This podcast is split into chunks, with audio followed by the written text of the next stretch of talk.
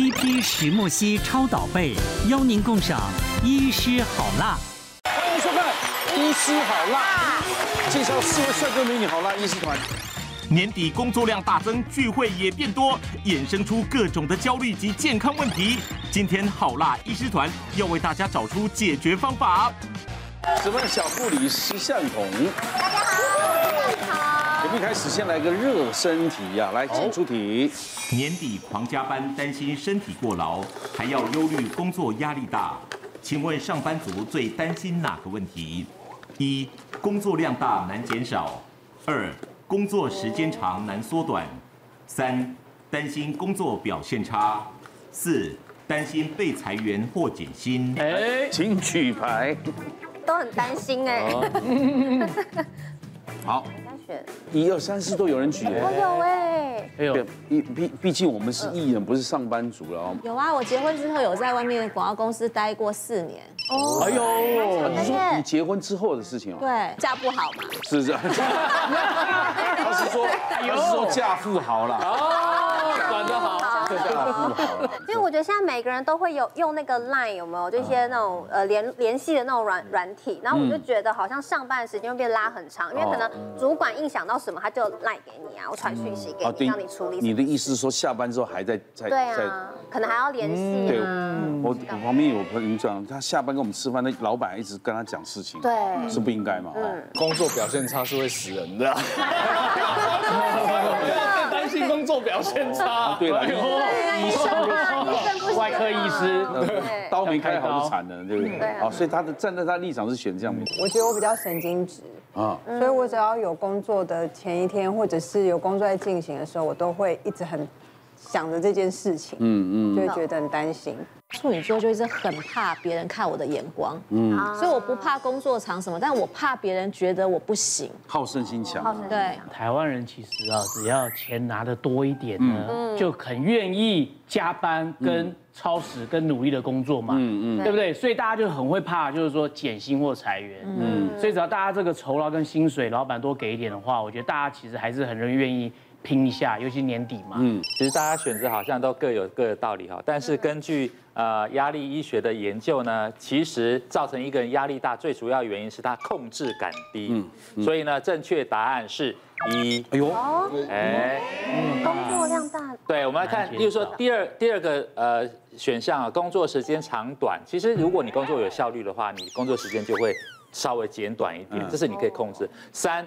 工作表现差，那你就看你缺什么，就去加强什么嘛啊。四，担心裁员或减薪，如果你二三都做得很好，表现很好，其实就不用担心了。嗯，最不能控制的是一，因为工作量是老板给你的，或者是因为季节的关系，像病人多啊，或者是有一些呃该来的专案啊，这个是你没有办法控制的，所以一是造成你控制感最低、压力最大的原因。那既然大家我们那就来过年，马上过年了嘛，哦，大家都在忙忙着赶工，忙碌之余身体。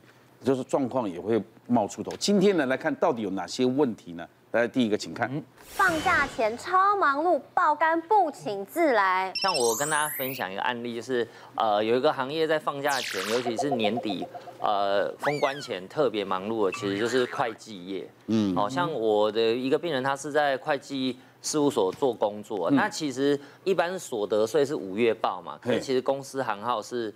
隔年一月报，所以每年在年底这个元旦前，这个会计都是超忙的。然后他们公司人很少，所以他就被老板就是刚刚讲的加了很多工作。结果他就是在封关前，大概就是连续在那个他们的事务所做了三天三夜，把他的工作做完了。后来第二个礼拜隔周他就非常不舒服，然后他就吃不下东西，然后一直恶心。他就想说他是不是胃食道逆流，所以就来我这边。看诊，然后肠胃出状况这样子，结果我问他的症状，我就觉得这个不是很像胃食道逆流，因为我觉得他说全身都不舒服就怪怪的。然后我再翻一翻他的那个病史，就是说他以前有鼻肝，然后我就跟他讲说，我觉得你这个可能不是肠胃病，我觉得应该是跟你上个礼拜连续熬夜三天三夜都没睡觉有关系。然后就请他抽血，就一抽。肝指数正常，差不多四十嘛。对。结果他抽的大概是六七百，就爆肝了。嗯。那后来我帮他抽的那个 B 肝的病毒量啊，大概一般假如比较正常，大概要在两万以下。那他的病毒量大概七八千万。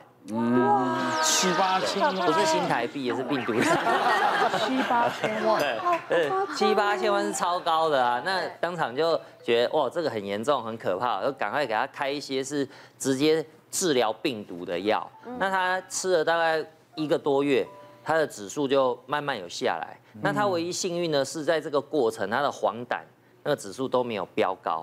所以黄疸没飙高，就表示肝脏虽然发炎很严重，但是还没有损害到他的解毒的机能，所以就。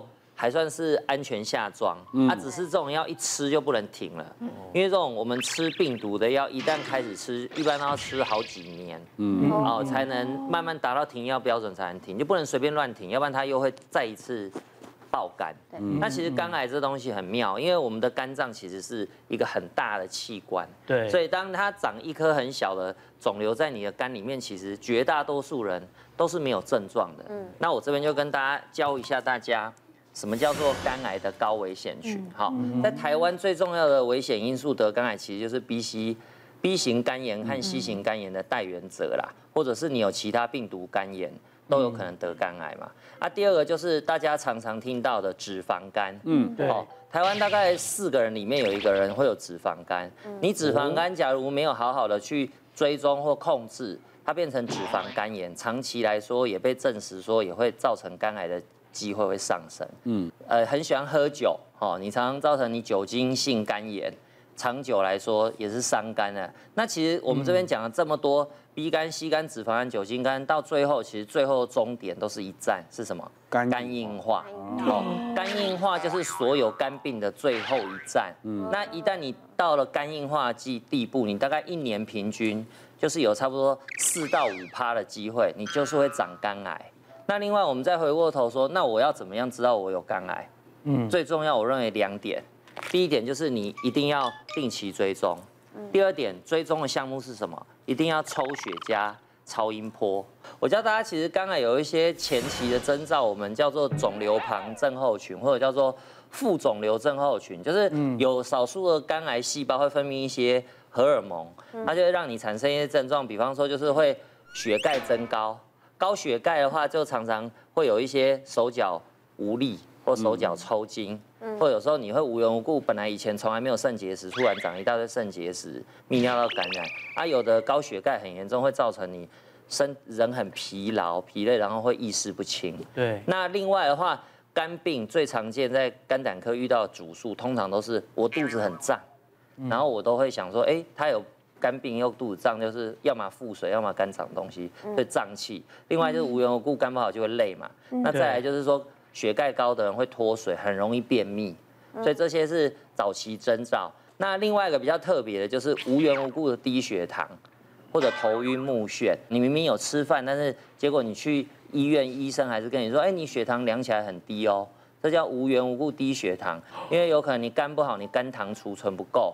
另外就是肝癌的细胞会分泌一些类似胰岛素的成分，会让你身体的血糖会下降。嗯，所以这些都是有可能是肝癌的一些前兆的一些症状。嗯，像我都不喝酒，我就常常会验出酒精性肝炎。哦，瓜哥讲的这个就是有一个我们抽血的指标。